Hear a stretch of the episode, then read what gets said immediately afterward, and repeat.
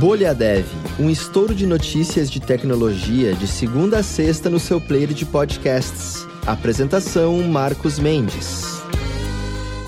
Olá, bem-vindos e bem-vindas ao Bolha Dev de hoje, terça-feira, dia 30 de agosto de 2022, aniversário de 53 anos da entrega do primeiro roteador que ia conectar mais pra frente os laboratórios que faziam a ARPANET, que foi a precursora da internet, naquele projeto lá para transmitir dados militares sigilosos americanos e que implementou, por, por sinal, né, começou com protocolos tipo NCP, TCP/IP também, né, que a gente usa até hoje aí para tudo, né, conexão com a internet. Então tá aí a internet começando com a entrega aí do primeiro roteador e mais para frente possibilitaria que a gente pudesse aqui trocar essa ideia bacana todos os dias. 53 anos é do começo dessa história. Muito bem, começando com as notícias do episódio de hoje, a França está usando inteligência artificial para identificar reformas e construções também não reportadas e cobrar imposto é da galera que tentou economizar. Economizar não, né? Sonegar no fim das contas. Então, esse software feito pelo Google e pela Capgemini consegue identificar piscinas em fotos aéreas e cruzar com os alvarás de construção que foram emitidos pela prefeitura e eles cobraram já 20 mil pessoas aí que estavam tentando economizar pagando com impostos. Aí o planejamento para esse sistema mais para frente é que ele possa ser expandido também, para que ele consiga identificar outros tipos aí de melhorias, né, que aumentem o valor da propriedade sem autorização, tipo quartos extras, garagens também e outros anexos lá construídos aí pela galera. E falando sobre o WhatsApp agora, tá começando a transformação dele, né, para virar um super app com funções de compras para a galera poder fazer mercado na Índia. Então é só mandar uma mensagem para um número específico e o app basicamente se transforma no aplicativo de compras com integração lá com bate-papo, né, para a galera poder selecionar produtos e fazer pagamento também. No lançamento do recurso, Mark Zuckerberg comentou que esse jeito de fazer compras aí, experiência baseada em bate-papo, vão ser a maneira que as pessoas vão se comunicar com as empresas e eles querem, né? Fazer o WhatsApp virar uma espécie de um WeChat aí, que na China a galera faz basicamente tudo aí dentro do mesmo aplicativo. Bom, e falando de Brasil agora, o Tribunal Superior Eleitoral começou o processo de lacração digital aí dos sistemas eleitorais. Então, ao longo dos próximos três dias, vão ser feitos procedimentos aí de verificação das configurações do ambiente de lacração, validação, compilação e empacotamento do subsistema também de instalação e segurança, geração de chaves na urna e compilação também do sistema operacional e do ecossistema também da urna. Os sistemas vão ser fisicamente armazenados na sala cofre do TSE, para depois só serem distribuídos aí aos tribunais regionais eleitorais, inseridos nas urnas eletrônicas, né, juntamente lá com os dados também dos eleitores e candidatos. E indo para a Califórnia agora, uma proposta de lei quer escanear rostos aí das pessoas para cada página visitada. A ideia é que esse reconhecimento facial faça uma estimativa aí de idade de quem está usando um site, com o objetivo né, de impedir o acesso de uma criança, por exemplo, a determinados sites. A ideia é que essa verificação seja feita no dispositivo da pessoa, sem mandar dados para a internet, mas ainda assim, né, pelo potencial mau uso dessa, dessa lei no fim das contas. Isso está sendo bastante criticado aí por associações de direitos humanos e também por associações aí que lidam com direitos online. Bom, e um exemplo parecido com esse aí de política que pintou agora é que um software de supervisão contra trapaças foi considerado inconstitucional nos Estados Unidos. O nome desse software era HonorLock e ele falava pra galera escanear os quartos aí por meio da webcam do computador para aí sim poder fazer exames acadêmicos remotamente.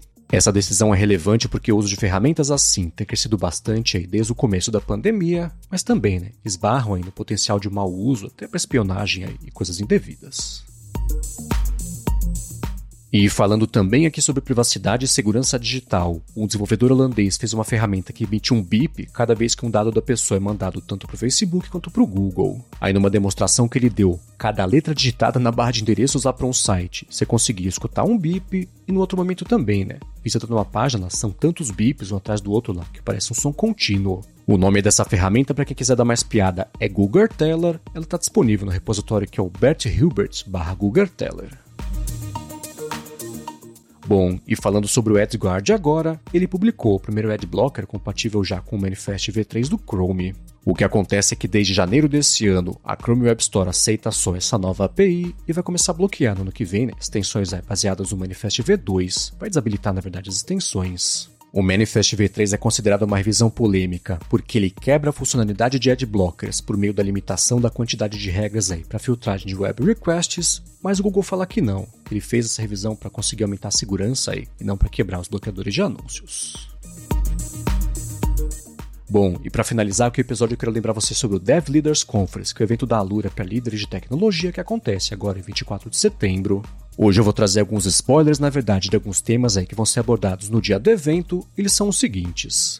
Um tema é o que vem depois do sênior na carreira de programador. Aí tem um outro que é de desenvolvedora a diretora, lições aprendidas e desaprendidas. Já um outro tema é controle sua carreira, sendo intencional no trabalho de hoje para garantir um futuro melhor. Tem um outro também que é de desenvolvimento de software para desenvolvimento de pessoas. E por fim, hoje, criando processos de onboarding e aprendizado contínuo. As lições aprendidas na Agent. E para garantir seu ingresso, você acessa o link que está aqui na descrição ou acessa devleaders.com.br.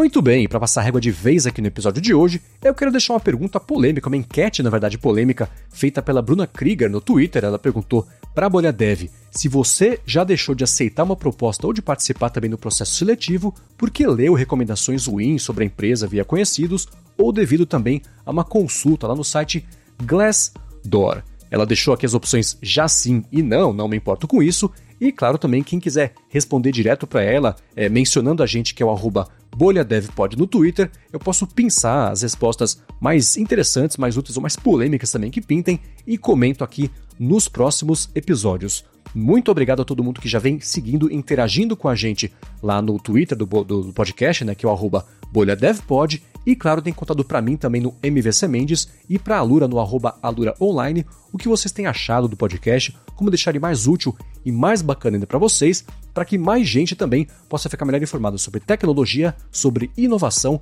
e sobre desenvolvimento. Muito obrigado aos reviews e avaliações que a gente tem recebido já a respeito do Bolha Dev, que, é claro, está de volta amanhã. Até lá!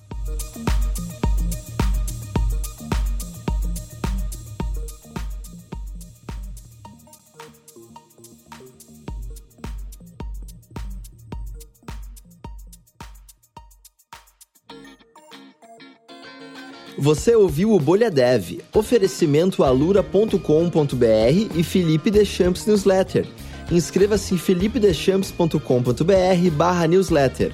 Edição Rede Gigahertz de Podcasts.